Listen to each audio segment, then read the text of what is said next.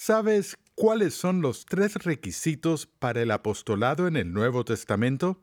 en los primeros capítulos del libro de Hechos aprendemos algo del proceso o del procedimiento que la iglesia realizó para hacer esa selección. Y al reconstruir todo el escenario, entendemos que había criterios básicos que debían cumplirse en la iglesia primitiva para que una persona pueda calificar como un apóstol.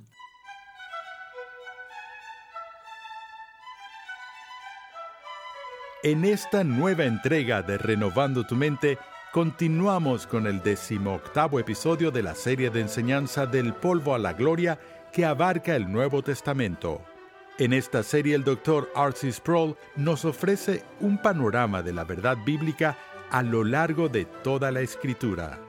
En el episodio anterior vimos por qué el libro de Hechos es la historia del Espíritu Santo guiando y protegiendo a la iglesia de Cristo en sus primeros años. El Espíritu dio poder a los apóstoles para predicar el Evangelio en Judea, Samaria y gradualmente a través de los confines de la tierra. Hay un personaje en particular que se destaca en el libro de los Hechos, primero por su feroz persecución de la iglesia y luego por su abnegada y sacrificial defensa de Cristo como uno de sus apóstoles.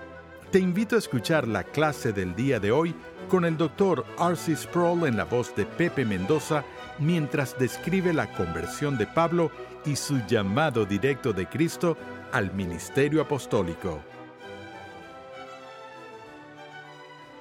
Hoy vamos a tratar de responder a la pregunta, al menos en parte, para empezar, ¿por qué Lucas escribió el libro de los Hechos?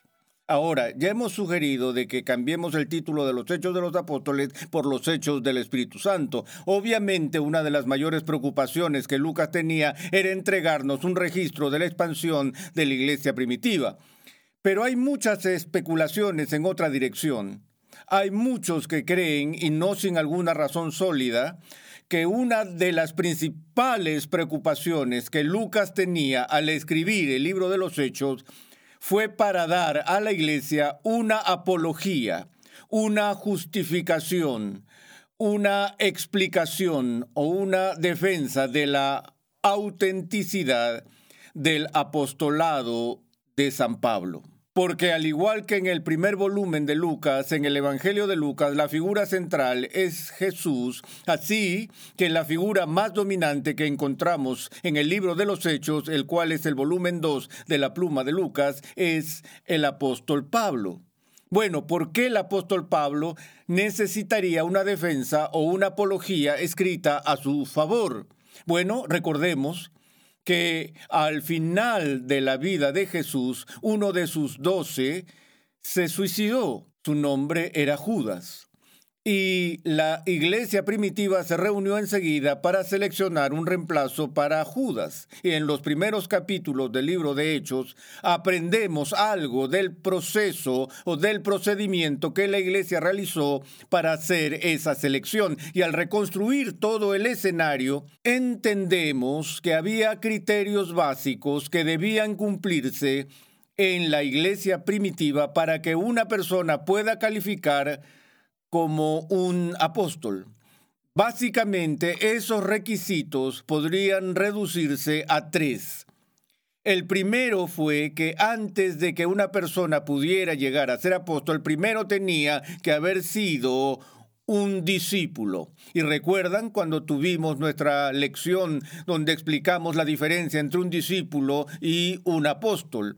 Un discípulo es un aprendiz y un apóstol es aquel que es comisionado con autoridad y es enviado y facultado para hablar en nombre de aquel que lo autoriza. Pero para ser un apóstol, primero que nada, tenía que ser un discípulo. Segundo, esa persona tenía que ser un testigo de la resurrección. Y tercero, la persona tenía que tener un llamado directo e inmediato de Cristo. Ahora, ustedes recuerdan en el Antiguo Testamento cuando vimos a los profetas, notamos que había una lucha constante entre los que eran profetas genuinos, quienes eran facultados por Dios con su Espíritu Santo, quienes eran agentes de revelación que podían empezar sus discursos diciendo, así dice el Señor. Es decir, aquellos a quienes Dios había seleccionado, capacitado y enviado a predicar su palabra a la nación. Y los falsos profetas, quienes contaban sus propios sueños y daban sus propias opiniones y que simplemente ofrecían una perspectiva humana, no la verdad autoritativa de Dios. Entonces, para distinguir entre el verdadero profeta y el falso profeta en el Antiguo Testamento, una de las pruebas más importantes para el verdadero profeta era que podía articular y verificar las circunstancias de su llamado. Es por eso que muchos de los profetas como Ezequiel, Isaías, Jeremías, Amós, solo por nombrar algunos, son celosos en el Antiguo Testamento en reportar las circunstancias de su llamado ya que ese llamado divino es lo que les dio su autoridad para hablar la palabra de Dios. Ahora, se nos dice acerca de la iglesia que el fundamento de la iglesia son los profetas y los apóstoles, siendo Cristo la piedra angular. Entonces hay un sentido en el cual el apóstol en el Nuevo Testamento ocupa un lugar paralelo de autoridad con el profeta en el Antiguo Testamento.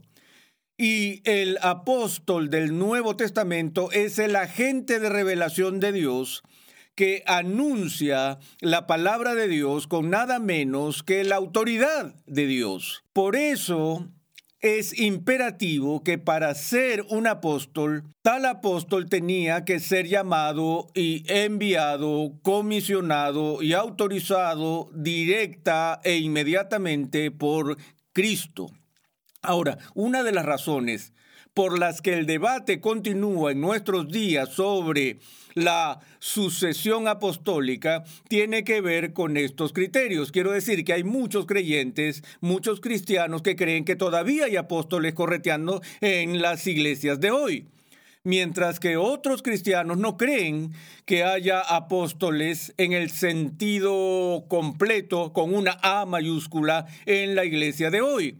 Algunos sostienen que no podría ser posible que haya un apóstol hoy puesto que no hay ni uno vivo que alguna vez haya sido discípulo de Jesús o que haya sido testigo original de la resurrección o que haya sido directa e inmediatamente llamado por Cristo en el primer siglo. Ahora, tan pronto como alguien hace un argumento de esa manera, alguien, alguien inmediatamente responderá y dirá, espera un momento, ¿qué pasa con Pablo? Pablo no era un discípulo y Pablo no fue testigo de la resurrección de la misma manera que lo fueron los otros discípulos. Así que Pablo pierde en dos de estas tres credenciales. Lo que se dice de Pablo en el Nuevo Testamento y lo que Lucas es tan celoso de atestiguar es que Pablo recibió un llamado directo e inmediato de Cristo y que es ese llamado de Cristo de donde él recibe su autoridad. Ahora, permítanme añadir esto. Alguien podría decir, bueno, entonces eso significa que hoy alguien puede recibir un llamado directo e inmediato, tal como le pasó a Pablo. Y entonces, ¿quién puede decir que ya no hay apóstoles hoy? Bueno, también entendemos que cuando Pablo recibió su llamado, fue enviado inmediatamente de vuelta a la iglesia en Jerusalén. Y en cierto sentido, fue confirmado por aquel grupo de hombres cuya autoridad apostólica no era cuestionada. Ahora, Pablo era celoso en sus cartas, después dice que eso no significa que su autoridad se deriva de ellos. Su autoridad vino de Cristo. Sin embargo, el hecho de que su autoridad le fue dada por Cristo fue confirmada por los otros apóstoles originales. Y eso es un punto muy importante. Pero en todo caso, Lucas es tan celoso de darnos las credenciales del apóstol Pablo que no solo una vez o dos veces, sino que en varias ocasiones en el libro de Hechos nos da ya sea un relato directo o alusiones a las circunstancias del llamado apostólico de Pablo. Tomemos algunos minutos y veamos ese registro que Lucas nos da en el noveno capítulo del libro de los Hechos. El versículo 1 del capítulo 9 empieza como sigue. Saulo, respirando todavía amenazas y muerte contra los discípulos del Señor, fue al sumo sacerdote y le pidió cartas para las sinagogas de Damasco para que si encontraba algunos que pertenecieran al camino, tanto hombres como mujeres, los pudiera llevar atados a Jerusalén. Ahora, esta pequeña declaración introductoria de Lucas nos da una visión más clara de por qué la pregunta sobre la autenticidad del apostolado de Pablo era necesaria, porque él tenía una él tenía una reputación entre la comunidad creyente como el flagelo de la comunidad cristiana. Se nos dijo que respiraba fuego mientras exponía su apasionado deseo de librar al mundo de esta nueva secta herética que creía que estaba destruyendo la pureza del judaísmo. Sabemos que Saulo había sido instruido en la instrucción rabínica. Él había estudiado con el maestro de la ley más importante y famoso de su época, Gamaliel, y se llamó a sí mismo un fariseo de fariseos. Han dicho los historiadores que Pablo tenía el equivalente a dos PhD a la edad de 21 años y era el hombre más educado en Palestina.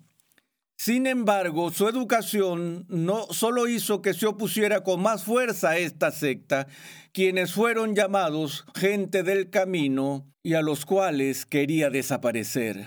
Y así se convirtió en el Adolf Eichmann para la iglesia del primer siglo, quien buscaba una solución final para esos cristianos que pudiera exterminarlos. Y entonces al escuchar que este Eichmann, este Hitler, que había llevado una despiadada campaña de persecución contra el pueblo de Dios, se estaba haciendo pasar ahora como el portavoz comisionado de Jesucristo, eso hizo que fuera muy, muy difícil para algunos de los creyentes del primer siglo aceptar eso. Entonces, otra vez, uno de los temas que Lucas tiene que aclarar en este libro es ese cambio radical, esa conversión radical en actitud y en pasión de Saulo de Tarso. Leemos en el versículo 3 del capítulo 9, y sucedió que mientras viajaba al acercarse a Damasco, de repente resplandeció en su alrededor una luz del cielo, y al caer a tierra oyó una voz que le decía, Saulo, Saulo, ¿Por qué me persigues? Permítanme un minuto para exponer un poco acerca de esa pregunta particular que él oye. Lo primero es que Pablo ve una luz enseguecedora, que en otro lugar se llama más brillante que el sol del mediodía. Y su respuesta fue la de caer al suelo. Ahora sabemos que la luz que contempló fue la radiante gloria, la chequina, la gloria de Dios mismo, lo que las escrituras atestiguan una y otra y otra vez como la apariencia externa o manifestación de su carácter interno. Y entonces Saulo ve esta luz cegadora en el cielo y cae al suelo. Y él escucha, como se nos dice en otro lugar, escucha esta voz que le hablaba en el idioma hebreo. Y la voz le dice, Saulo, Saulo, ¿por qué me persigues? Ahora, hay dos cosas que quiero decir acerca de esa voz que él oye. Lo primero es que cuando Saulo es abordado por la voz celestial, él es abordado en términos de la repetición de su nombre. Saulo, Saulo. Busquen en las escrituras y vean cuántas veces en la Biblia alguien es llamado por cualquier razón con la repetición de su nombre. Ustedes descubrirán que ocurre menos de 20 veces durante toda la historia de la redención. Y si examinaran cada uno de los sucesos que están registrados, verán que algo emerge con mucha claridad. Cuando Moisés fue llamado en el desierto de Madián, Dios lo llamó desde la zarza ardiente, Moisés, Moisés. Cuando Abraham estaba en el monte Moriah y estaba a punto de apuñalar a su hijo en el altar, la voz de Dios vino a él diciendo, Abraham, Abraham. Cuando Eliseo se paró sobre la tierra y observó el ascenso de Elías, él dijo, Padre mío, Padre mío, los carros de Israel. Cuando David lloraba la pérdida de su hijo, gritó, Absalón, Absalón, Hijo mío, hijo mío, Jesús en la cruz, Elí, Elí, lema sabactani. Una y otra y otra vez vemos esto y siempre es una expresión en la lengua hebrea de profunda intimidad personal. Es por eso que Jesús al final del Sermón del Monte dijo que muchas personas en el último día vendrán y dirán, Señor, Señor. Es decir, su hipocresía estaría vestida en esta forma hipócrita de llamado repetido, reclamando intimidad con Jesús, no solo un conocimiento superficial de él. Ellos dirán, Señor, Señor. Y Jesús dirá, apartaos de mí, nunca os conocí. Entonces lo que esta voz le está diciendo a Saulo es, Saulo, yo te conozco, sé todo sobre ti, te conozco íntimamente y te amo. Pero ¿por qué me persigues? Ahora, noten que la pregunta no es ¿por qué estás persiguiendo a mi iglesia? sino ¿por qué me persigues a mí? Porque la iglesia es el cuerpo de Cristo, es la novia de Cristo. Y cualquiera que ataque a su novia lo está atacando a él. Cualquiera que ataca a su cuerpo lo está atacando a él. E incluso en estas palabras aprendemos mucho de la visión de Jesús en relación con su cuerpo, la iglesia. Porque Saulo no había estado atacando personalmente a Jesús, nunca antes había conocido a Jesús pero estaba haciendo estragos del cuerpo de Cristo. Entonces ahora esta voz le dice, ¿por qué me persigues? Y él dijo, ¿quién eres, Señor?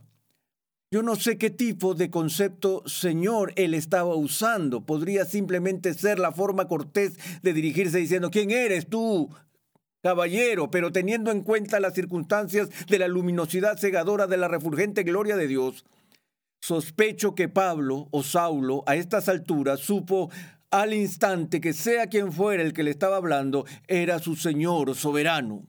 Y el Señor dijo, Yo soy Jesús, a quien tú persigues. Dura cosa te es dar coces contra el aguijón.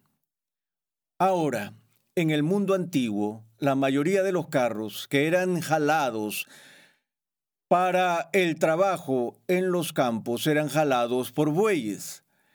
Los bueyes estaban unidos por un yugo y luego amarrados al carro. A veces los bueyes se comportaban un poco como mulas y se ponían tercos. Y cuando eran empujados para ir hacia adelante, su reacción rebelde era la de poner sus pies hacia atrás contra el carro y podían poner en peligro de destrucción al vehículo que se suponía debían estar tirando. Por eso algunos de los agricultores fijaban algunas puntas bastante fuertes en la parte delantera del carro, de tal modo que si el buey pateaba en venganza, dañaría su propia pata y entendería el mensaje de que era hora de moverse. Pero también estaban aquellos que eran considerados los bueyes más tontos, los cuales eh, pateaban contra los aguijones y herían sus patas y luego se enfurecían y se volvían tan locos que pateaban de nuevo con más fuerza y cuanto más pateaban, más daño se hacían a sí mismos. Esa era la imagen que es utilizada por Jesús cuando dice, Pablo o Saulo, tonto buey. Él dice, tu furia no conoce límites, vas de una ciudad a otra tratando de destruir mi iglesia. Estás dando patadas contra el aguijón, pero todo lo que haces es lastimarte. Entonces él, Saulo, temblando y maravillado, dijo, Señor, ¿qué quieres que haga? Lo cual indica que la conversión ya ha tenido lugar. ¿Qué quieres que haga? Esto es tan típico de las circunstancias de un llamado a, un profeta en el Antiguo Testamento. ¿qué quieres que haga? Y el Señor dijo, levántate, entra en la ciudad, y se te dirá lo que debes hacer. Los hombres que iban con él se detuvieron atónitos, oyendo una voz, pero sin ver a nadie. Saulo se levantó del suelo, y aunque sus ojos estaban abiertos, no veía nada, y llevándolo por la mano lo trajeron a Damasco, y estuvo tres días sin ver, y no comió ni bebió. Había en Damasco cierto discípulo llamado Ananías, y el Señor le dijo en una visión, Ananías. Y él dijo, heme aquí, Señor. Y el Señor le dijo, levántate y ve a la calle que se llama derecha y pregunta en la casa de Judas por un hombre de Tarso llamado Saulo, porque he aquí está orando. Y ha visto en una visión a un hombre llamado Ananías que entra y pone las manos sobre él para que recobre la vista. Pero Ananías respondió, Señor, he oído de muchos acerca de este hombre cuánto mal ha hecho a tus santos en Jerusalén. Y he aquí tiene autoridad de los principales sacerdotes para prender a todos los que invocan tu nombre. Es como si Ananías estuviera diciendo, Señor, ¿sabes lo que estás haciendo? Yo sé quién es este hombre. Y él se encarga de instruir a Dios. Pero el Señor le dijo, ve, porque él me es un instrumento escogido para llevar mi nombre en presencia de los gentiles, de los reyes y de los hijos de Israel porque yo le mostraré cuánto debe padecer por mi nombre. Esta experiencia fue el momento decisivo en la vida de Saulo. Y a lo largo de toda su actividad, a lo largo de sus escritos, continuamente regresó a este momento y habló de su llamado. Habló de ser elegido por Dios, comisionado y apartado para ser derramado como una ofrenda, del participar en las aflicciones de Cristo, para participar en la humillación de Jesús, para que también pueda participar en la exaltación de Cristo. Y el relato es que nunca hubo en la faz de la tierra, aparte del mismo Jesús, un sirviente de Dios más devoto y obediente que este hombre cuyas actividades en el nombre de Cristo, el cual era el amante de su alma, fueron, por decirlo menos, prodigiosas. Más tarde, mientras estaba parado en cadenas ante el rey Agripa y defendía su ministerio, él le contó a Agripa esta misma historia. Y cuando él terminó, le dijo a Agripa, con lo cual, oh rey, no fui rebelde a esta visión celestial. Él tuvo la visión, escuchó el llamado y él obedeció al llamado hasta el mismo segundo en que bajo el decreto de Nerón su cabeza fue separada de su cuerpo y se fue a casa para estar con Cristo.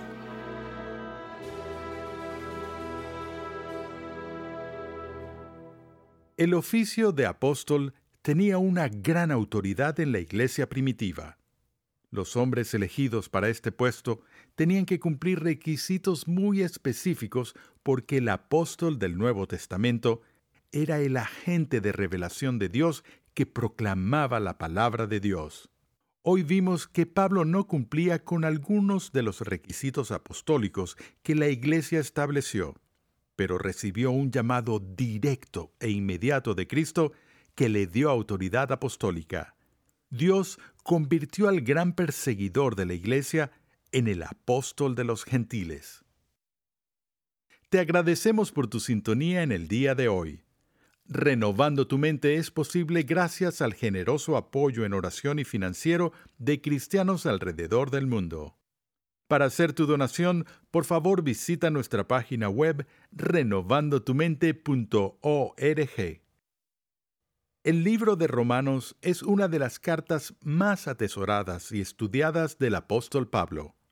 En el siguiente episodio de Renovando tu mente, escucha mientras R.C. Sproul examina cómo esta epístola presenta hermosa y sistemáticamente el Evangelio y sus efectos en nuestras vidas. Renovando tu mente es una producción de los Ministerios Ligonier, la confraternidad de enseñanza del Dr. R.C. Sproul. Nuestra misión, pasión y propósito es ayudar a las personas a crecer en su conocimiento de Dios y su santidad. Para contactarnos, por favor, envíanos un correo electrónico a programa arroba renovandotumente.org con tus preguntas, testimonios y comentarios. También te invitamos a visitar nuestra página web renovandotumente.org, donde podrás descargar gratuitamente la guía de estudio de la serie de hoy y además encontrarás una amplia variedad de recursos tales como clases, artículos y contenido multimedia con la finalidad de cumplir con nuestra misión de proclamar, enseñar y defender la santidad de Dios en toda su plenitud a tantas personas como sea posible. Dios llama a su pueblo a ser transformado por la renovación de su mente. Es por esta razón que transmitimos una enseñanza que expone las glorias de Dios reveladas en la Biblia en el contexto de la cultura, la filosofía, la apologética, la ética y la historia de la Iglesia. Te invitamos a sintonizarnos nuevamente en esta misma emisora y en este mismo horario y a unirte a nuestra comunidad virtual en las redes sociales.